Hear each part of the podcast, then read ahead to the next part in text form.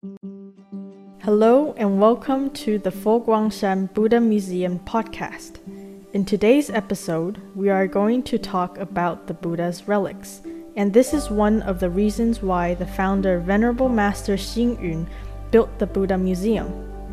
Back in the Buddha's time, before entering parinirvana, the Buddha instructed his disciples to cremate his body and distribute the relics to enshrine them in stupas. However, after the Buddha's cremation, rulers from eight different kingdoms fought over the Buddha's relics. In order to resolve this issue, the relics were divided into eight portions. The relics were subsequently collected and enshrined in a single stupa. More than a century later, King Asoka redistributed the relics into 84,000 stupas. Stupas became a reference point denoting the Buddha's presence in the landscape of Asia. There are three tooth relics remaining in the world after the Buddha's cremation in 543 BCE. Two of these relics have been enshrined in Sri Lanka and in China.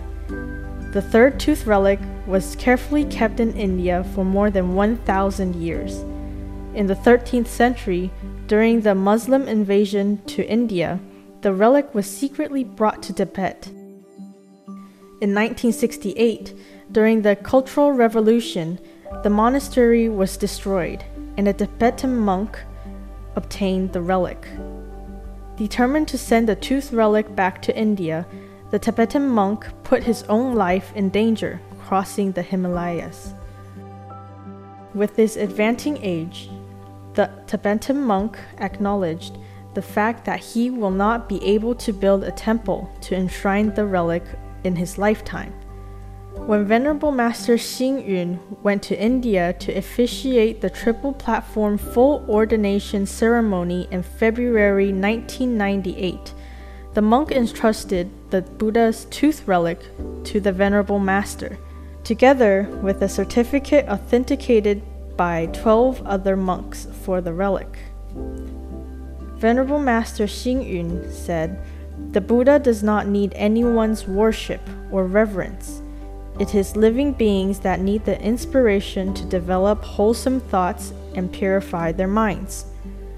By worshipping a memorial, people can come to know the Buddha's Dharma body, and their feelings of admiration can be elevated into wanting to learn about the Buddha's virtues and practice them in everyday life. The Buddha does not need a memorial, but living beings do.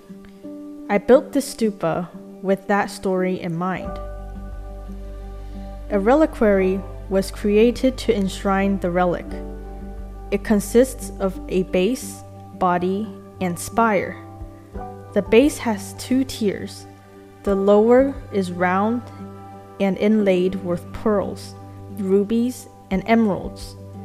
The upper resembles a lotus with eight petals each fringed by obsidian and carved with one of the eight auspicious symbols. A spherical body is made of crystal, inside which a smaller reliquary enshrines the relic. A lotus pattern band of rubies surrounds both the top and bottom. The spire consists of a harmika, 33 stacked rings a lotus made from mother of pearl, and a crystal jewel with 103 facets. The treasured Buddha's tooth relic is enshrined at the Jade Buddha Shrine at the Buddha Museum above the reclining Buddha, carved out of precious white jade from Burma. The Jade Buddha Shrine is free to visit from 9 a.m. to 10:30 a.m and 5 p.m. to 6 p.m. on weekdays, and 5 p.m. to 7 p.m. on weekends.